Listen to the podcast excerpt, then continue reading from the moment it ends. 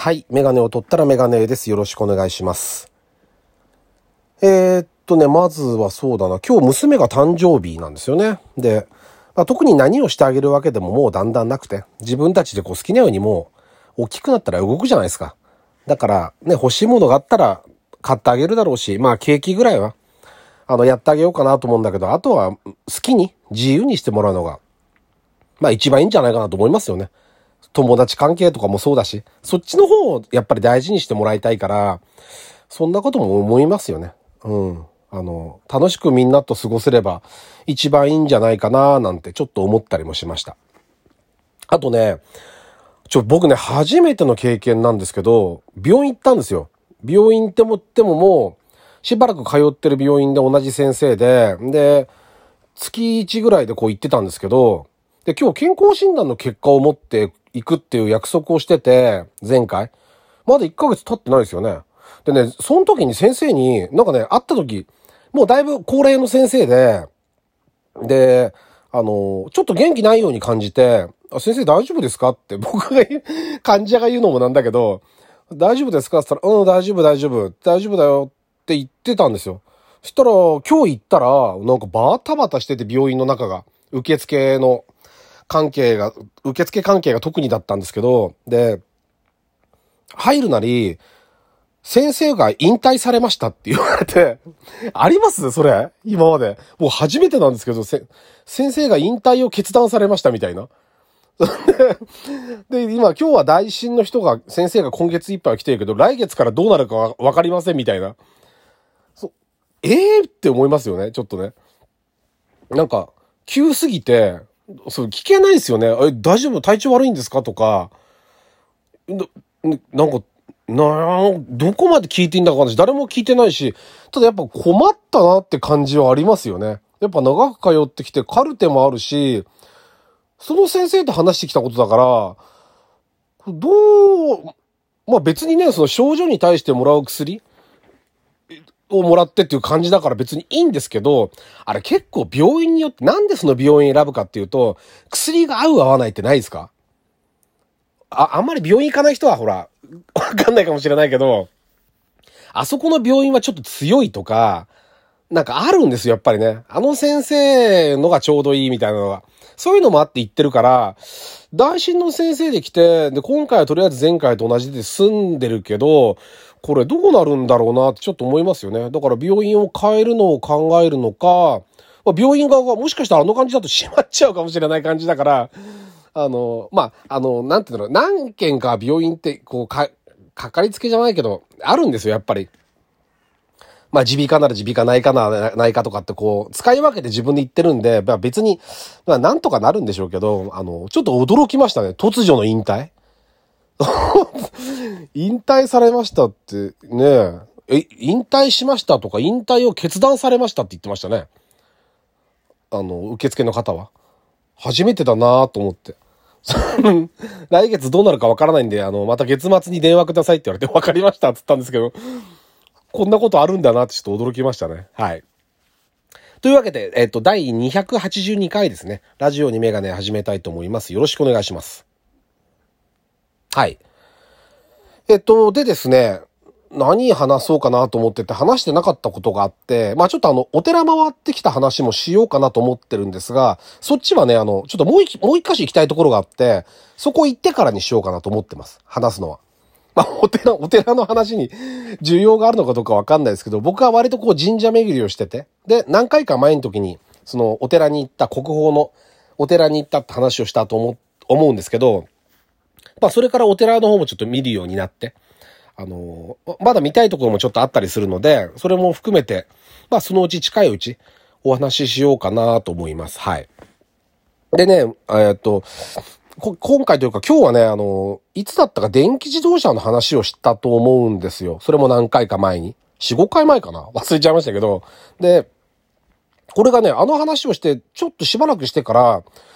某ショッピングモールにね、僕はちょっと一人で行く機会があって、行ったら、店のね、こう入り口の表に、日産がね、車を3台展示してたんですよ。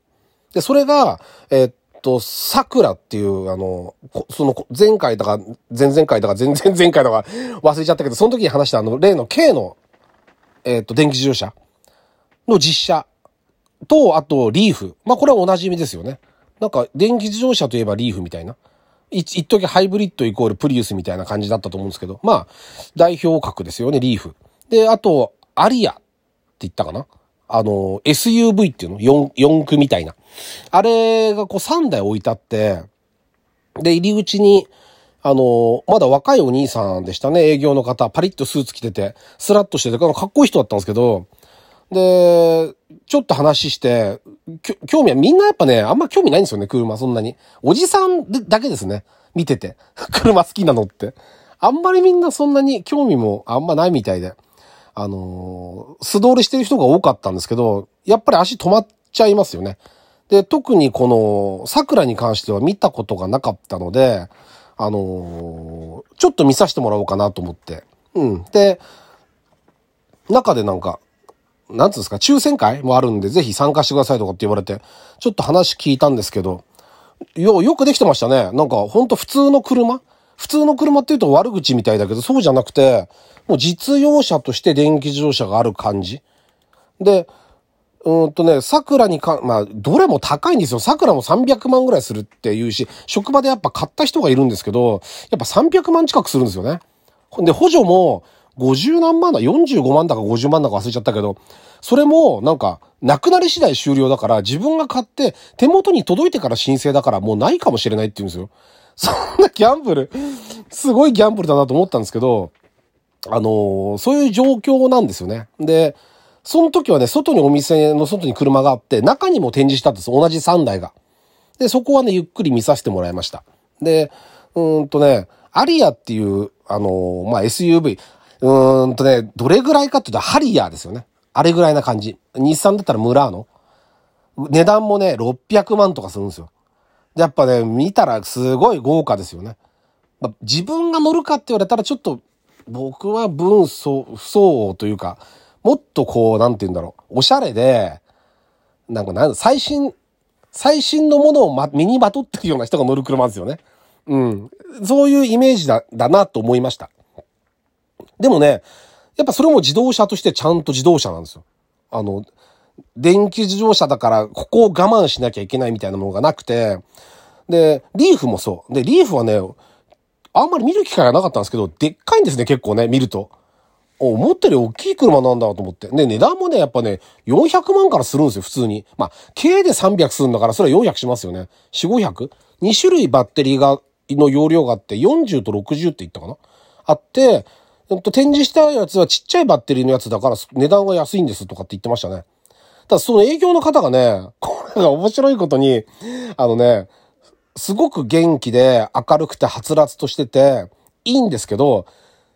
何にも知らないんですよね。車、車のこと。で、バッテリーも、あの、桜、こう床の下にバッテリーが入ってますのでって言うから、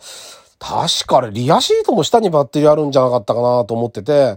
そんな話をする、したりするじゃないですか。確かこれリアシートも下に入ってて、座面が少し遠ミリぐらい上がってるんじゃなかったでしたっけ？みたいな話すると、お詳しいですねって言われたりするんですよね。だから あの、で、聞いたら4月に入ったばっかりだったんですよ。でも4月、5月、6月、7月。まあ、まあ、しょうがないですよね。まだ、まだまだね。まだまだこれから勉強ですって言ってたけど、でもなんかね、明るくて前向きでよかったですね。うん、なんか、なんて言うんだろう。あれで、あれでいいと思うんですよね。わかんないことはわからないって。よくないですか？それで。それで怒っちゃう人もいるんだろうけど、勉強すればす、す、すればね、いくらでもあるんだろうけど、でも、その、まず商品のことを覚える他にも、車を売るってそれだけじゃないじゃないですか。税金のことも勉強しなきゃいけないし、保険も売らなきゃいけないし、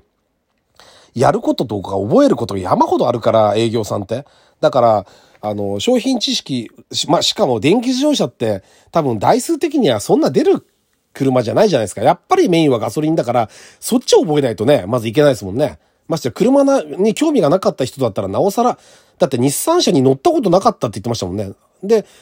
会社入って乗ってみて良さが分かったって、すごくいい車ですよって言ってたから、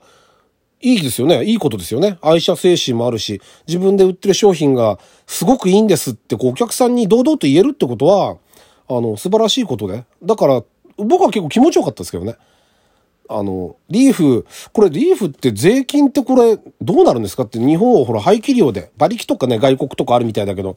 排気量で税金が決まるんで、自動車税ね。自動車税決まるんで、これ自動車税って電気の場合どうなるんですかって言ったら、どうなるんですかね？みたいな感じだから、いや、それはちょっと、さすがに勉強してた方がいいんじゃないかなって思ったけど、でも僕はもう、あ、別にいいんですよって言いますけどね。うん、別にこっちに調べるから知らなかったら。別にほら、僕も買うつもりじゃないから。これね、本当にね、買いに来た人だったら いい加減にしろよっていいかもしれないけど、でもあそこに立ってるってことは売るというよりは宣伝。で、あの、まあ、応援みたいな形で研修の一環として来てるみたいな感じで、あの、良かったですよ、でも。楽しかったです。若い人と話して、で、どういうこと考えてるのかなとか、車に対して。で、これからの電気自動車が素晴らしいってことをやっぱ言ってたし、ね、今までこう、どっちかっていうと日産は、あの、ゴンさんがね、ハイブリッドよりは電気自動車の方にこう、電気自動車志向の人だったから、今あの人なんかどっか別の国行っちゃったと思いますけど、の人だったから、あのあれはあれでこう道筋としては良かったんじゃないかなってちょっと思いましたね。まあ、面白い経験でしたよ。どれもいい車だったし、あ乗ってないですけどね。運転じゃないから乗り味はわかんないけど、とにかく自動車としてちゃんと何の違和感もない自動車ですよ。あれがエンジン乗っかってても何とも思わない。っていうことがまず一つすごいなっていうふうには思いましたよね。まあ充電インフラがとかちょっとあの、その営業さんも言ってたけど、そういうところがね、どんどん改善されていけば、ガラッて変わっていくんじゃないかな、世の中は。なんてちょっと思いました。はい。というわけで、メガネを取ったらメガネでした。ありがとうございました。